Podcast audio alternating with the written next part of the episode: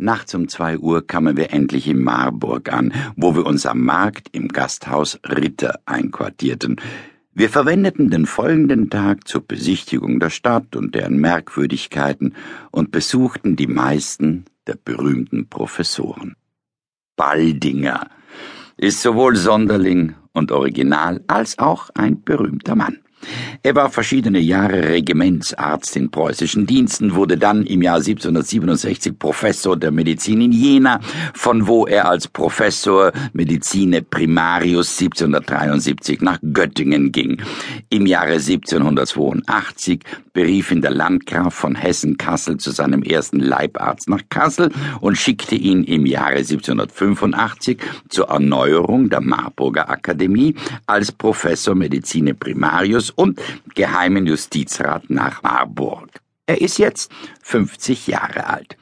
Von dem militärischen Leben hat er all das Raue behalten, ausgenommen die Medizin. Auch spricht er noch sehr gern über Krieg und Militär, und er ist einer der hauptsächlichsten Autoren eines Militärjournals, das in Marburg monatlich erscheint. Er ist ganz entgegen der deutschen Gewohnheit, ohne Komplimente, sehr herzlich und freundlich, nachlässig und kümmerlich gekleidet.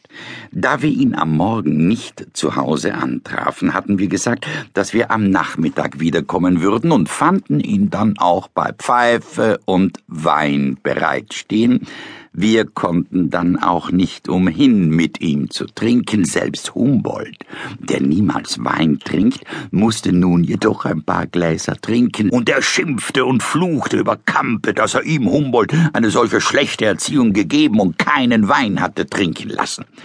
Das Eigenartige an diesem Treffen gab uns anfangs zu denken, da er ein wenig betrunken war. Doch der Student Wachter sagte uns, dass Baldiger immer in solch einer Laune wäre, doch ebenso, dass er ein Liebhaber der Flasche sei und häufig auf Studentenpartien sich selbst und seine Gäste betrunken machte. Während wir noch da waren, kam auch noch ein Dr. Juris Weiß, der ohne Höflichkeitsbezeichnung seine Pfeife, die er noch vom vorigen Mal hatte stehen lassen, stopfte. Auch mit seinen Patienten macht er wenig Umstände, und sobald er Gefahr sah, sagt er ihnen ohne Umschweife direkt den Tod an, obwohl er sich auch häufig in dieser Art Prognosen geirrt hat, wie mir nachträglich Professor Toming Gießen erzählte. Er hatte dies auch selbst erfahren, als er einmal gefährlich erkrankt und Baldinger sein Arzt war. Durch solch eine Offenheit, ja sogar grobe Offenheit des Charakters, er konnte nicht anders, hat er sich mit vielen Leuten in der Stadt und mit vielen Gelehrten überworfen. So ist er auch mit Michaelis und Mönchen Marburg, mit Gruner in Jena und mit Richter und Mörre in Göttingen sehr unfreundlich geworden. Andere im Gegenteil suchten ihn sehr zum Freunde zu haben, vor allem aus Furcht vor seiner scharf rezensierenden Feder. Besonders suchte der überall gehasste und in den Zeitschriften verfolgte Brambilla aus Wien einen Förderer in Baldinger zu finden. Er sendet darum auch alle seine Schriften auf bestes Papier gedruckt und selbst in Marokkan gebunden an Baldinger. Seine Bibliothek ist sicher die größte Privatbibliothek, die ich in Deutschland gesehen habe. Sie ist reich ausgestattet, vor allem mit kleineren Büchern, die direkt oder indirekt zum medizinischen Fach in Beziehung stehen.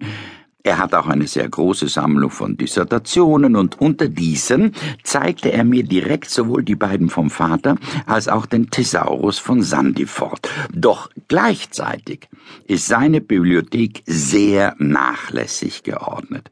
Und die Bücher sind meist geheftet oder im Papier gebunden, also ganz anders als die Privatbibliotheken in Holland zu sein pflegen. Seine Vorlesungen hält er ohne Lehrbuch aus dem Gedächtnis. Er sagte, dass er sich nicht sklavisch an ein Lehrbuch binden könne, und ich kann dies leicht von ihm begreifen. Doch die Studenten hörte ich häufig klagen über wenig Zusammenhängendes in seinen Vorlesungen und auch, dass er nicht sehr deutlich ist im Vortragen von Begründungen, weil er immer zu viel bei seinen Zuhörern voraussetzt.